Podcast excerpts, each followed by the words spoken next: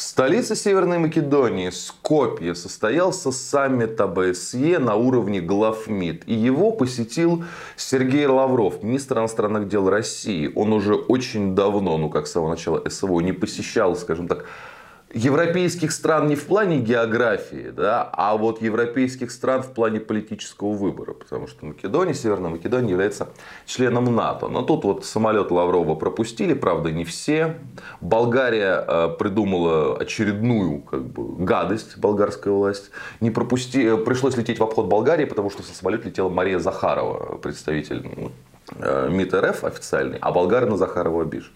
Ну так вот, саммит состоялся. Эм, при этом э, госсекретарь Блинкен, американский, да, и глава дипломатии ЕС Барель фактически с него сбежали, лишь бы не быть на мероприятиях с Лавровым, лишь бы не быть на общих встречах с Лавровым. То есть так, э, продолжают делать вид, будто они его бойкотируют. Хотя на самом деле встречи были уже после начала СВО. Если припрет, то припрет. Но тут вот они таким образом показывают свое фи.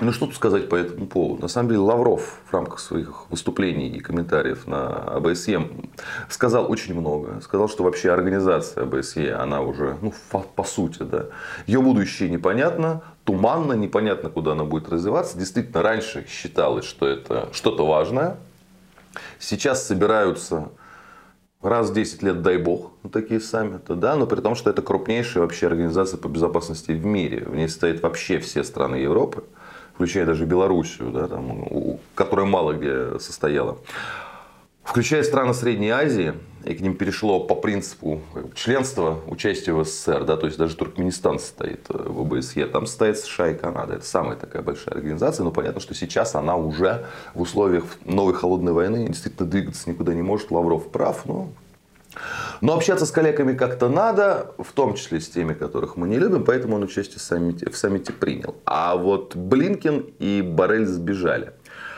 Ну, в общем, знаете, э, полтора года назад можно было бы э, ломать комедию по поводу того, что мы вот такие вот высокоморальные, с, представителями России работать не будем ни за что, что нам вообще это не нужно, мы решим все свои проблемы с Россией другими мерами, мерами по разрушению ее экономики, меры по ее военному разгрому на Украине.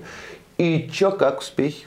Ну, то есть, если тогда, да, это можно было назвать вот эти вот попытки бойкота проявлением, ну, хоть какой-то политики заявленной, да, то сейчас это, ну, просто бегство от проблем который иллюстрирует только одно, что нынешние, э, скажем так, мастера дипломатии, нынешние шефы дипломатии западного мира, это какие-то муравьи в сравнении, в сравнении с Генри Киссинджером, бывшим госсекретарем США, который вот накануне умер. Я накануне не работал, поэтому не мог рассказать. Ну, постоянно читатели знают, насколько я уважаю.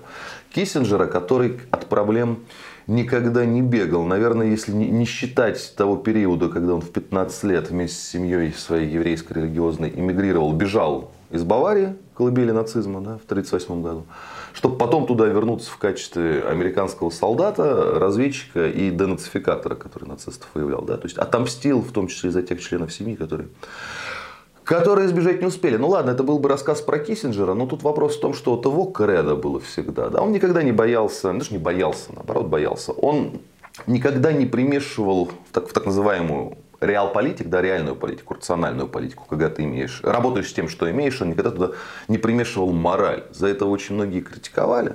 Да?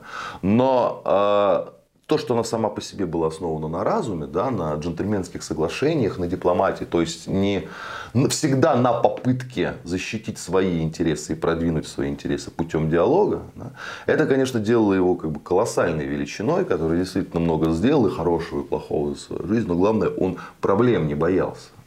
Поэтому вот он фигура, а вот эти вот все, и Барель, пожилой дедушка, и Блинкин, про которого известно, что на самом деле кресло под ним сейчас уже качается из-за многочисленных провалов. Это, ну, прям реально какие-то, какие-то, извините, муравьи. Будьте здоровы, подписывайтесь на наш канал, и кому больше нравится в формате подкастов, в этом формате мы тоже есть.